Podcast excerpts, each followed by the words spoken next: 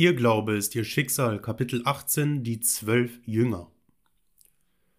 Und er rief seine zwölf Jünger zu sich und hab ihnen Macht über die unreinen Geister, dass sie die austrieben und halten alle Krankheiten und alle Gebrechen. Matthäus 10,1 Die zwölf Jünger stehen für die zwölf Qualitäten des Geistes, welche jeder Mensch kontrollieren und disziplinieren kann. Wenn sie diszipliniert sind, so hören sie jederzeit den Befehl desjenigen, der sie diszipliniert hat. Diese zwölf Qualitäten im Menschen sind Möglichkeiten eines jeden Geists. Undiszipliniert ähneln ihre Handlungen mehr denen eines Mobs als denen einer ausgebildeten und disziplinierten Armee. All die Stürme und Verwirrungen, die den Menschen verschlingen, lassen sich direkt auf diese zwölf krankheitsbezogenen Merkmale des menschlichen Geistes in seinem gegenwärtigen, schlummernden Zustand zurückführen.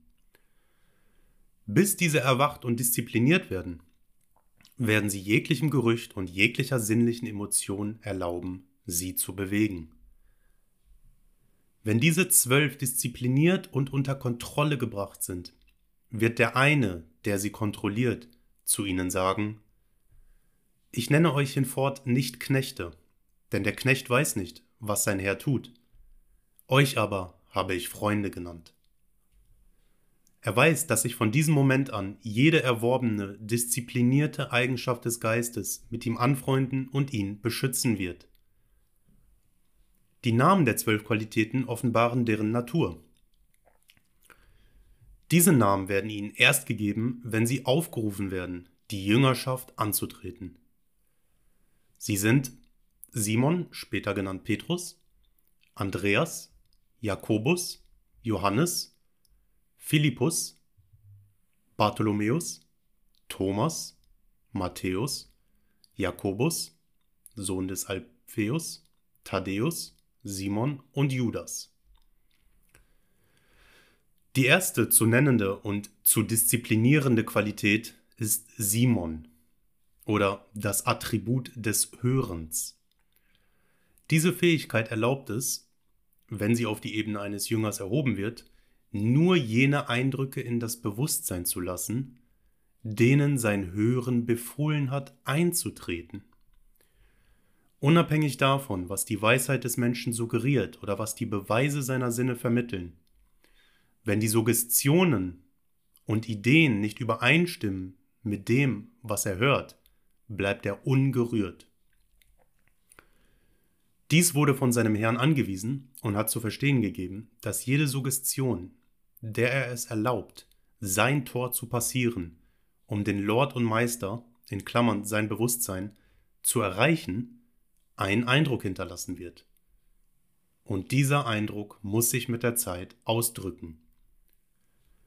Die Anweisung an Simon ist, dass er nur würdigen und ehrenwerten Besuchern oder Eindrücken den Zugang zum Haus in Klammern Bewusstsein seines Herrn gestatten soll.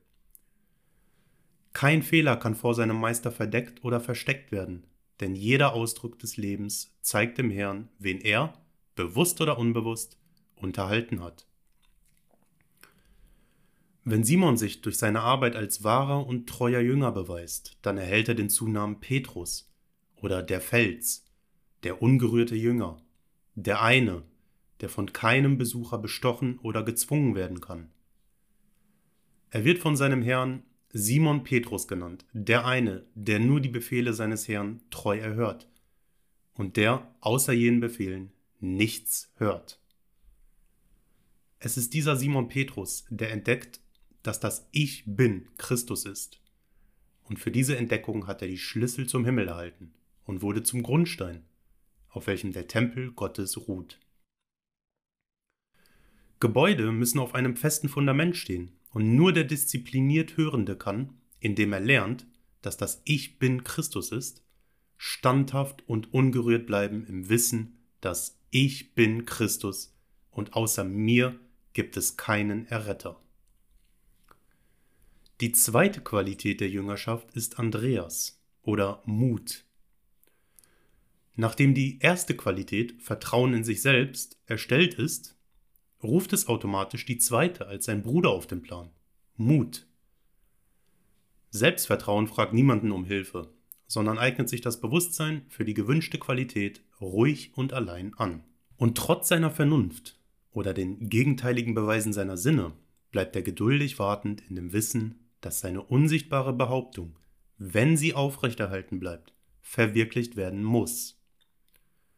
Ein solcher Glaube entwickelt einen Mut und eine Charakterstärke, die über die wildesten Träume des undisziplinierten Menschen, der an die sichtbaren Dinge glaubt, hinausgehen.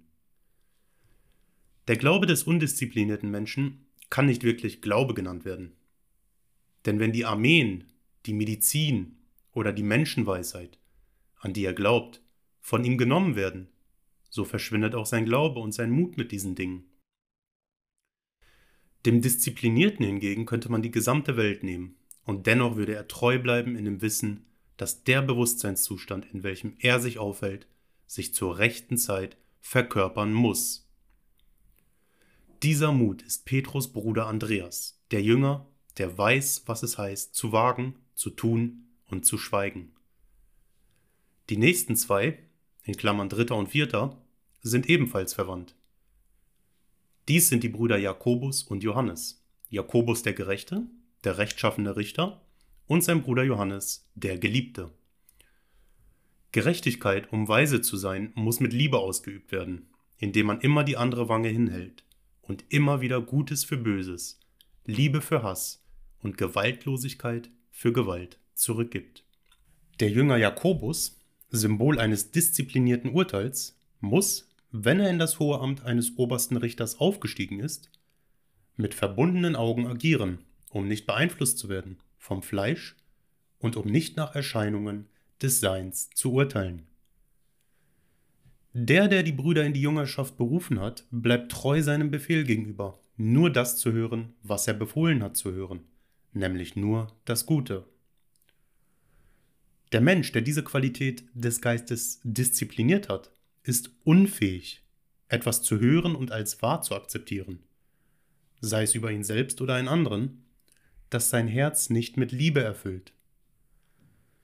Diese zwei Jünger oder Aspekte des Geistes sind, wenn erwacht, eins und unzertrennlich. Ein solch disziplinierter vergibt jedem Menschen für das, was sie sind. Als ein weiser Richter weiß er, dass jeder Mensch ein perfekter Ausdruck dessen ist, worüber er sich als Mensch zu sein bewusst ist. Er weiß, dass jede Manifestation auf dem unveränderbaren Fundament des Bewusstseins ruht und dass Veränderungen des Ausdrucks nur durch Veränderungen des Bewusstseins möglich sind. Ohne jegliche Verurteilung oder Kritik erlauben diese disziplinierten Qualitäten des Geistes es jedem, das zu sein, was er ist.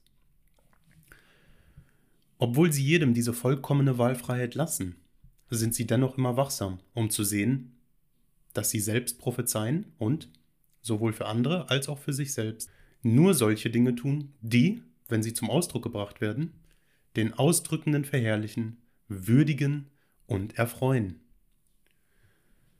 Die fünfte Qualität in der Jüngerschaft ist Philippus. Dieser fragte, den Vater sehen zu können.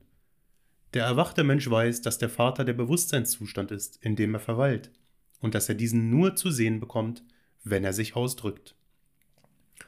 Er weiß, das perfekte Abbild des Bewusstseinszustandes zu sein, mit dem er identifiziert ist. Also verkündet er, niemand hat Gott je gesehen. Der Eingeborene, der Gott ist und in des Vaters Schoß ist, der hat es verkündigt. Wenn ihr mich seht, den Sohn, so seht ihr meinen Vater, denn ich komme, um Zeugnis von meinem Vater abzulegen. Ich und mein Vater, Bewusstsein und sein Ausdruck, Gott und Mensch, sind eins.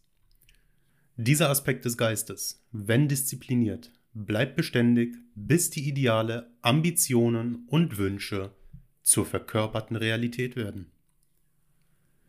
Dies ist die Qualität, welche aussagt, in meinem Fleisch werde ich Gott sehen, es weiß, wie man das Wort Fleisch werden lässt, wie man dem Formlosen Form gibt. Der sechste Jünger ist Bartholomäus. Diese Qualität ist die Fähigkeit der Vorstellungskraft. Jene Qualität des Geistes, welche, wenn erwacht, einen von der Masse unterscheidet. Eine erwachte Vorstellungskraft erhebt den Erwachten über den durchschnittlichen Menschen und lässt ihn erscheinen wie ein Leuchtfeuer in einer Welt der Dunkelheit. Keine Qualität unterscheidet einen Menschen von dem anderen so sehr wie die disziplinierte Vorstellungskraft. Dies ist die Trennung von der Spreu zum Weizen. Diejenigen, die der Gesellschaft am meisten gegeben haben, sind unsere Künstler, Wissenschaftler, Inventoren und andere mit einer lebhaften Vorstellungskraft. Sollte es eine Untersuchung geben, um herauszufinden, wieso so viele scheinbar gebildete Männer und Frauen in den Jahren nach ihrem Abschluss scheitern, oder sollte es darum gehen, den Grund für die unterschiedlichen Verdienstmöglichkeiten in der Allgemeinheit zu bestimmen, so bestünde kein Zweifel, dass die Vorstellungskraft hierbei die wichtige Rolle gespielt hat. Solch eine Untersuchung würde zeigen, dass es die Vorstellungskraft ist, welche einen zum Anführer macht, während das Fehlen oder ein Mangel an Vorstellungskraft es ist, das einen zum Anhänger macht.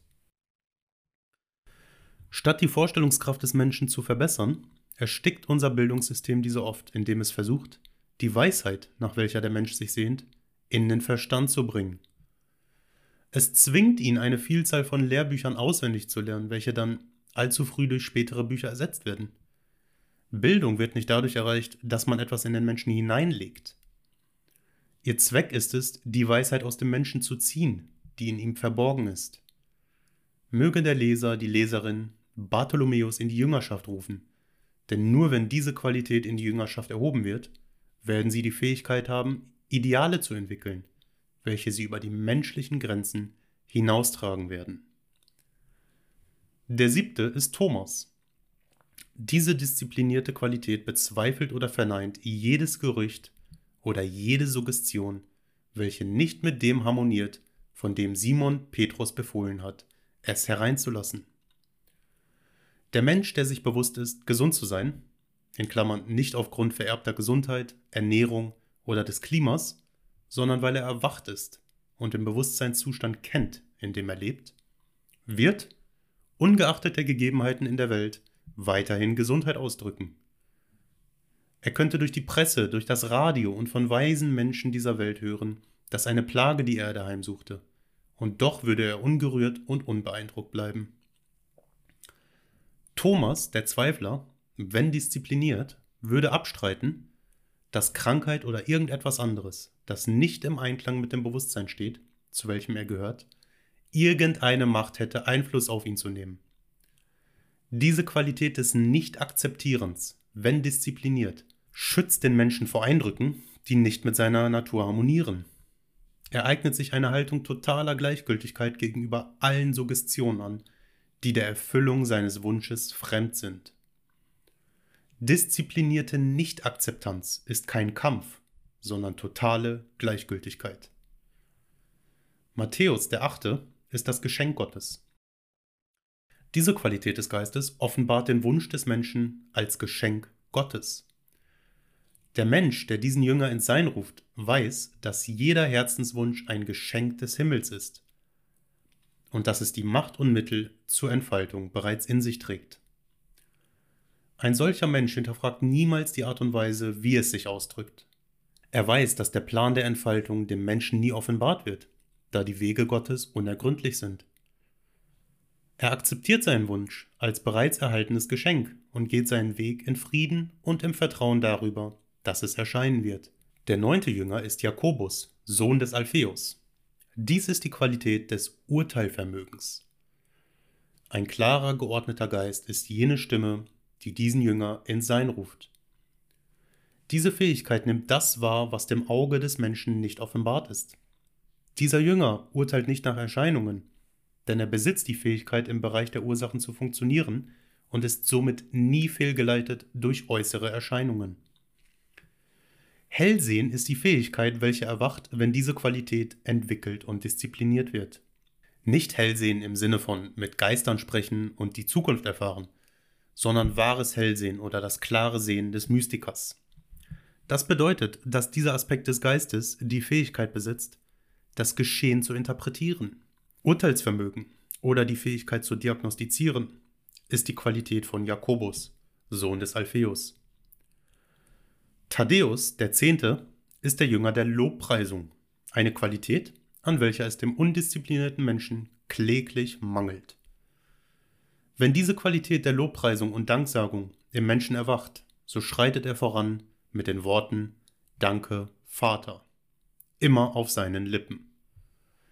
Er weiß, dass sein Dank für Dinge, die nicht gesehen werden, das Fenster zum Himmel öffnet und es ihm erlaubt, dass Geschenke, die über seine Fähigkeit zu empfangen hinausgehen, auf ihn herabfallen. Für den Menschen, der für Empfangenes nicht dankbar ist, ist es unwahrscheinlich, dass er viele Geschenke aus derselben Quelle erhält. Solange diese Qualität im Menschen nicht diszipliniert wird, wird er die Wüstenblüte nicht als Rose erkennen. Lobpreisung und Danksagung sind für das unsichtbare Geschenk Gottes in Klammern den Wunsch, das, was Regen und Sonne für die unsichtbaren Samen im Schoß der Erde sind. Die elfte Qualität wird Simon genannt. Ein guter Schlüsselsatz für diesen Jünger ist gute Nachrichten hören. Simon oder Simon aus dem Land des Honigs und der Milch, wenn in die Jüngerschaft berufen, ist der Beweis dafür, dass derjenige, der seine Fähigkeiten ins Sein ruft, sich das Leben im Überfluss bewusst geworden ist. Er kann es dem Psalmist David gleich tun und sagen, Du bereitest vor mir einen Tisch im Angesicht meiner Feinde, du salbest mein Haupt mit Öl und schenkest mir voll ein. Dieser disziplinierte Aspekt des Geistes ist unfähig, etwas anderes als gute Nachrichten zu hören. Und ist somit bestens dazu qualifiziert, das Evangelium zu predigen oder den guten Zauber zu sprechen. Die zwölfte und letzte der disziplinierten Qualitäten des Geistes wird Judas genannt. Wenn diese Qualität erwacht ist, weiß der Mensch, dass er das sterben lassen muss, was er ist, bevor er das werden kann, was er sein will. So wird über diesen Jünger gesagt, dass er Selbstmord begangen hat, womit die Mystiker den Eingeweihten nichts anderes sagen, als dass Judas der disziplinierte Aspekt der Loslösung ist. Er weiß, dass sein Ich bin oder Bewusstsein sein Erretter ist und somit lässt er alle anderen Erretter los. Diese Qualität, wenn diszipliniert, gibt einem die Kraft loszulassen. Der Mensch, der Judas ins Sein gerufen hat, hat gelernt, seine Aufmerksamkeit von Problemen oder Limitierungen abzuziehen und sie auf die Lösung oder den Erretter zu lenken. Wenn jemand nicht von neuem geboren wird, kann er das Reich Gottes nicht sehen. Es gibt keine größere Liebe, als wenn einer sein Leben für seine Freunde hingibt.